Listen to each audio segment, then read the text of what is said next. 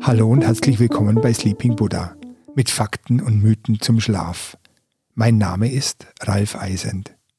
In dieser Staffel sollst du einen Einblick in die medizinischen Erkenntnisse rund um das Thema Schlaf bekommen. Erfahrungsgemäß führt uns schon dieses grundlegende Wissen unserem Ziel zu besserem Schlaf ein Stückchen näher. Falsche Annahmen und Vorstellungen zum Schlaf sind weit verbreitet. Professor Riemann, den ich in der letzten Folge interviewt habe, nennt diese Fehlinformationen Schlafmythen.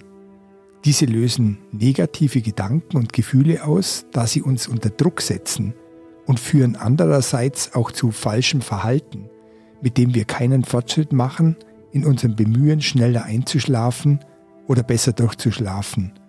Das ist wie Schwimmen gegen den Strom. Ich nehme dich auch in dieser Staffel wieder mit auf eine ausgedehnte Wanderung, die mich diesmal von Freiburg durch den Schwarzwald bis zum Bodensee führt und weiter am Alpennordrand entlang des Wanderwegs Maximiliansweg bis nach Altötting in Oberbayern. Auf meiner Wanderung habe ich wieder neue Tonaufnahmen gemacht zum Einschlafen.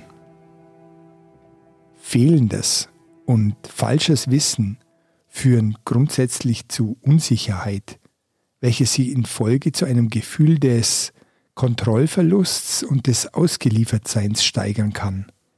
Deshalb gewinnen wir Sicherheit durch Wissen und wir können wirkungsvolle Maßnahmen für uns ergreifen. Diese Wissensvermittlung zum Thema Schlaf und Schlafstörung bildet einen wichtigen Baustein der sogenannten S3-Leitlinie für Schlafstörungen. Diese Leitlinie wurde von den führenden Ärzten und Schlafwissenschaftlern mit einer aufwendigen internationalen Recherche erstellt. Geleitet wurde die Studie von Professor Riemann von der Medizinischen Fakultät in Freiburg. Lass uns also diese falschen Vorstellungen korrigieren. Professor Riemann nannte im Interview letzte Woche vier Schlafmythen. Wir hören noch mal kurz rein. Es gibt, ich sage jetzt mal so ein paar Mythen. Ein Mythos ist, jeder Mensch muss acht Stunden schlafen. Der Schlaf vor Mitternacht äh, ist der beste. Äh, man darf nicht aufwachen nachts. Man muss perfekt durchschlafen können. Wenn ich nicht genügend Schlaf bekomme, dann werde ich verrückt, dann werde ich schwer krank. Das waren vier Schlafmythen. Erstens, wir brauchen unbedingt acht Stunden Schlaf. Zweitens, man muss perfekt durchschlafen können. Das dritte, wenn ich nicht richtig schlafe, werde ich verrückt oder schwer krank. Und das letzte ist, der beste Schlaf ist vor Mitternacht. Beginnen wir mit Mythos 1, wir brauchen acht Stunden Schlaf. Zunächst einmal ist die Schlafdauer, die wir benötigen, individuell. Als Kurzschläfer gilt, wer regelmäßig mit weniger als sechs Stunden Schlaf auskommt und dennoch erholt und fit ist. Etwa zwei Prozent der Bevölkerung werden zu dieser Gruppe gezählt. Als Langschläfer gilt, wer regelmäßig mehr als zehn Stunden Schlaf benötigt, um erholt und leistungsfähig zu sein. Rund 15 Prozent der Bevölkerung sind Langschläfer. Es gibt einen Trick, wie du herausfinden kannst, wie viel Schlaf du selbst benötigst. Versuche dich daran zu erinnern, wie lange du geschlafen hast, als du 20 warst. In diesem Alter ist das Gehirn ausgereift und die benötigte Schlafdauer festgelegt. Wie lange hast du als junger Erwachsener geschlafen? Das gibt dir einen guten Anhaltspunkt, zu welchem Schlaftyp du gehörst. Lass dir das ruhig durch den Kopf gehen. In welcher Wohnung du geschlafen hast, wie dein Schlafzimmer ausgesehen hat, wann du ins Bett gegangen bist und wie lange du normalerweise geschlafen hast. Vielleicht kannst du dich auch an einen Urlaub erinnern. Hast du im Urlaub eher sieben Stunden oder eher zehn geschlafen? Ich gebe dir zwei Minuten, nach einer Minute läute ich ein Glöckchen.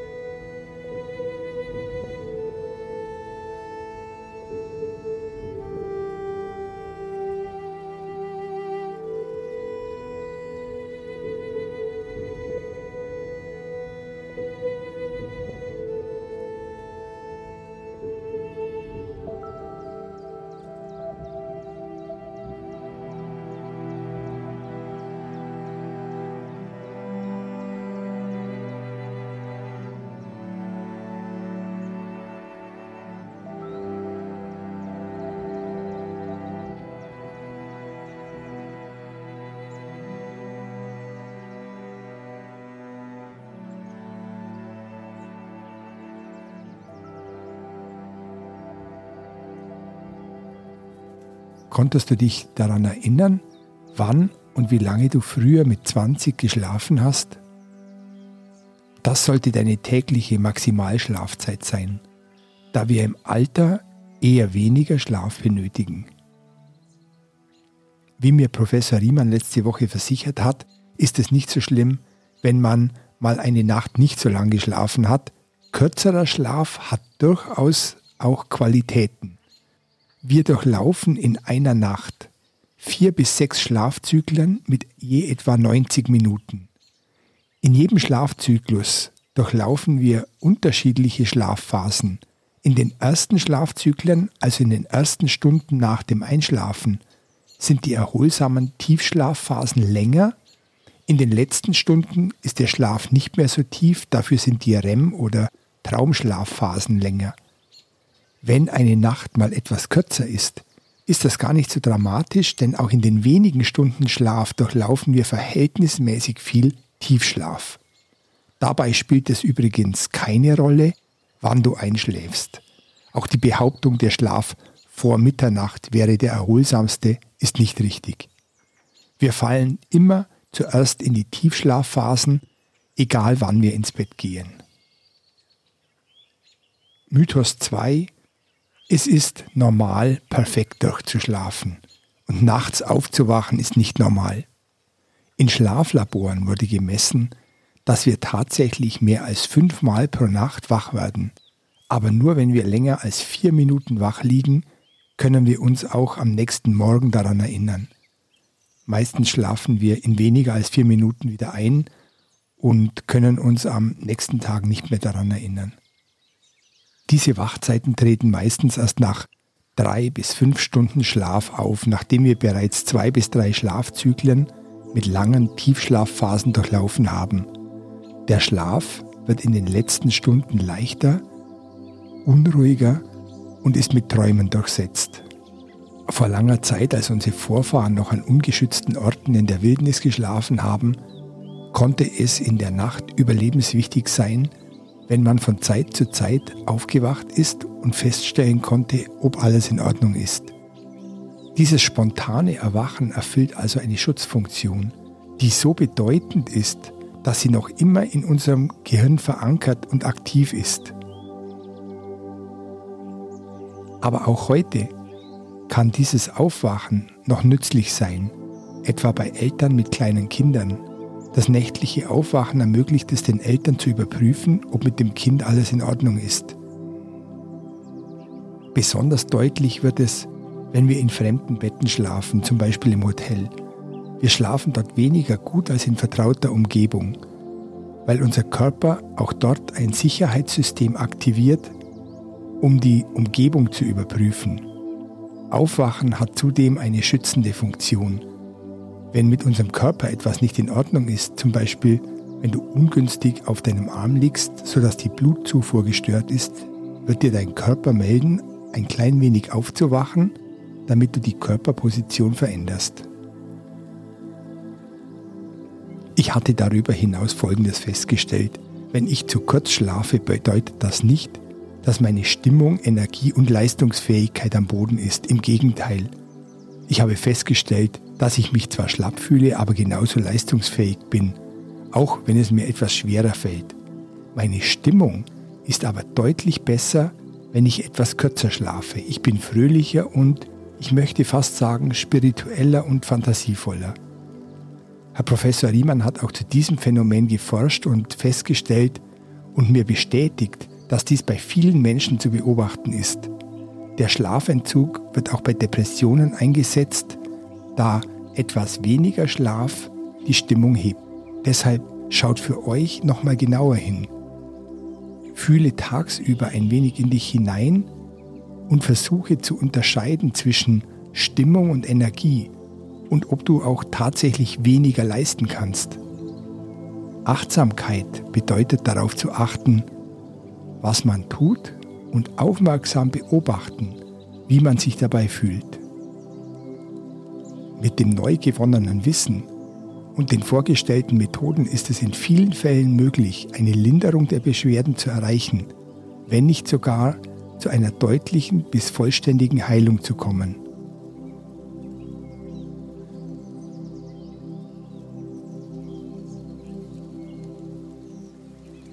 Ich habe letzte Nacht am Feldsee unterhalb des Feldbergs im Schwarzwald geschlafen und mache mich heute früh auf, um meine Wanderung fortzusetzen Richtung Bodensee.